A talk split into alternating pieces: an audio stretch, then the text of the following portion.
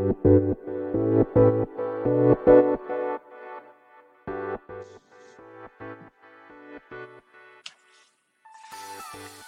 い、始まりました。本を読んでは独り言ラジオ。私、変な髪型をしたポンコツ薬剤師こと町田和俊でございます。はい、というわけでですね、今日も読んだんだか、読んでいないんだか、積んだんだか、積んでいないんだか、といった本たちの中からですね、一冊紹介して、ゆるーりと語っていきたいと思います。はい。本日紹介する本は、アントニ・ガウディの自然、技術、芸術という本でございます。こちら、えー、オーローラ・クイートさんとクリスティーナ・モンテスさんの編著、あ、編、編者ですね。編集した方がこの2名で、翻訳、監修された方が西森、これはなんだ、陸尾っていうのかな？陸尾さんですかね。ちょっと読み方がわかりませんが、はい。まあ、そんな本でございます。こちら、デザインエクスチェンジ株式会社からですね、2002年7月15日初版第一釣り発行となっております。はい。では、いつものようにですね、えー、この本と出会ったきっかけ、そして、帯や目次の文言から、えー、本書を紹介させていただき、最後、独り言とさせていただきたいと思います。はい。こちらですけど、れどもね、どこで買ったっけかな確かですけど、私の記憶が確かならばですが、なんか吉祥寺で、の、どこだか本屋さんだったかな多分ですね、まあ私あの、まあ大学受験浪人をしているときに、まあ1年目にはですね、まあ建築学部を志望していたんですね。まあ志望していたっていうと語弊がありますけど、まあ行きたいなと思っていたんですね。そういうこともあってですね、まあ建築学というか建築家ですかね。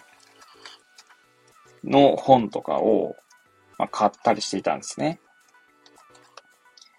で、確か当時ですね、吉祥寺の、まあ、東進ハイスクールという予備校に行っていたんですけども、まあ、八王子からですね、吉祥寺まで、えー、中央線で一本なんですけれども、その吉祥寺で確か出会った本だと記憶してますね。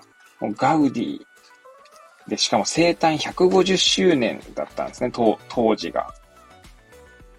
で、まあその、なんだろうな、生誕150周年記念ということでこの本が出ていたので、あ、ガウディじゃん。買ってみようかな、みたいなくらいの感じですね。はい。で、私、その頃、ね、よくこの本買ったなと思いますけどね。ちなみにこの本、本体価格4800円プラス税ですから、多分その時だと思うんですけどね、買ったのね、もう記憶ないんですけど、まあ、かなりですね、このガウディの作品の写真とかがふんだんに使われておりますし、そう。まあ、特別ガウディの作品がめっちゃ好きだったかっていうと、そんなわけでもないんですけど、まあ、ガウディというとですね、まあ、バルセロナというイメージがあって、まあ、サグラダ・ファミリアね、有名ですよね。で、まあ、バルセロナというとですね、まあ、サッカー、私の中ではもうすぐサッカーに結びつくんですね。えー、FC バルセロナですね。っていうこともあって、まあ、ガウディ、なガウディ、バルセロナ、サッカーみたいなぐらいな感じです、私の単純な頭の中の思考は。まあ、そんな感じで、まあ、手に取ったぐらいな感じですよね。はい。だったと思います。はい。はい。というわけでですね、まあ、きっかけはさておき、じゃあ、目次の文言ですね。紹介したいと思いますけれども、これどう紹介すればいいんだ？って感じですね。ちなみにこの本は、えー、240ページの本ですかね。はい。えー、っと、じゃあ目次の文言を紹介していきたいと思いますが、えー、ガウディという現象。えー、次にガウディ、自然、技術、そして芸術性。えー、次がガウディの生涯。えー、次が建築作品。ということで、えー、建築作品がその後、ずっと並んでますね。えー、カサビセンス。えキハーノ邸、エルカプリチョ、えグエルベッテ、サグラダ・ファミリア聖堂、グエル邸、アストルガ司教館、サンタ・テレジア学院、カサ・デ・ロス・ボティーネス、ボデーガス・グエル、カサ・カルベット、コロニア・グエル教会、ベリエスガールかなこれ。グエル公園。えー、ミラーレス邸。えー、マジョルカ島パルマ大聖堂修復。えー、カサバトリョ。えカサミラ。アルティガス庭園。えそして計画案。え次がディティールと造作かなえー、あと、ガウディの夜景、ポエティックビジョン、そして最後、追放となっております。はい。途中、カタカナのところはですね、まあ、全部作品名なので、えー、まあ、なんのこっちゃって感じですけれどもね。はい。まあ、そんな感じで、えー、ガウディの作品たちを見ることができる、まあ、写真集のようなまあ、もんですかね。はい。だと思ってもらえれば、想像していただければと思いますがね。はい。今、パラパラとこうめくってますけどもね。いや、なんかいいっすよね。まあ、個人的にはですね、まあ、最後、独り言のとこですけど、個人的には昔からですね、結構柄というんでしょうか。柄、柄っていうのかな。例えば洋服ですけどもね、洋服は柄物が大好きだったんですね。まあ今でこそですね、まあなんだ今、41歳にもなって、あまり柄物の、柄物っていう表現が正しいのかどうかわかりませんが、まあ柄の服というものをですね、あんまり着なくなりましたけれども、それこそ昔持っていた服とかではですね、うんと、まあ、全身柄みたいな、まあ、大阪のおばちゃんかみたいな、え服装とか結構好きでしたし、まあそうでなくてもですね、まあ、体の一部に柄がないとなんかちょっと気が済まないぐらいの感覚の時もありましたね。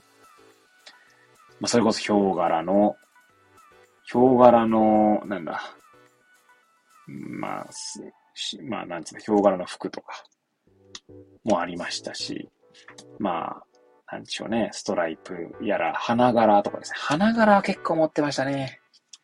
まあ大体古着でよく買ってましたけどね。まあそんなこともあってですね、まあ服はどうでもいいんですけど、えー、ガウディの作品は個人的には結構その装飾が好きなんですよね。うん。うんとかつって。まあ、サグラダ・ファミリアなんかね、こういろんな装飾がありますけれどもね。あの、他の作品も結構いろんな装飾がなされていて、まあそういうのを見るのが結構好きですかね。あと個人的にはですね、フランク・ロイド・ライトというまあ別の建築家も結構好きで、まあそちらも結構その、まあ個人、私の記憶が確かならば結構その、まあなんて装飾というんでしょうかね。が、なんか巧みな装飾と言ってもいいんでしょうか。そういったところが個人的には好きでしたね。はい。私がまあ建築学部に行きたいと志望したいと思ったきっかけになったのはフランク・ロイド・ライトの作品の、なんだっけ、緑、緑水槽じゃなくてなんだっけな。忘れてしまいました。えー、まあそうそうですね。ライトの作品ですね。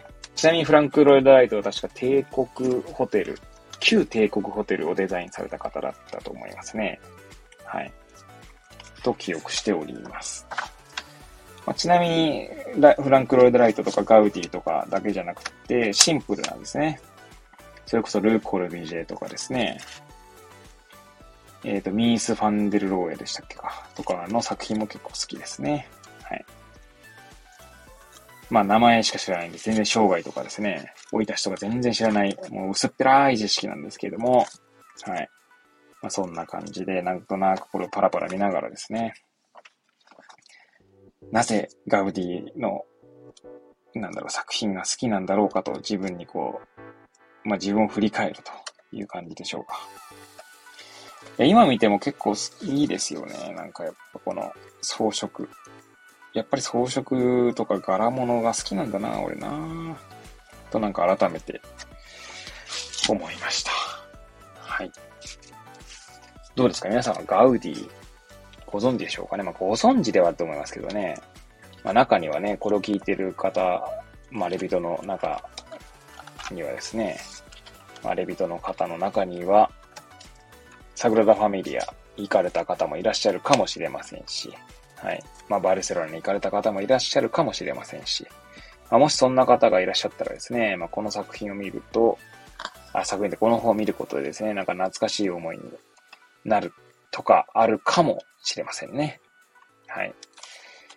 なんか改めてですね、この本ちゃんと読もうとするとですね、それはそれで、こう写真集として読むんじゃなくて、まあ、なぜガウディがこういうデザインをしたのか、みたいな、そのガウディの頭の中みたいなものも書かれてはいるんですよね。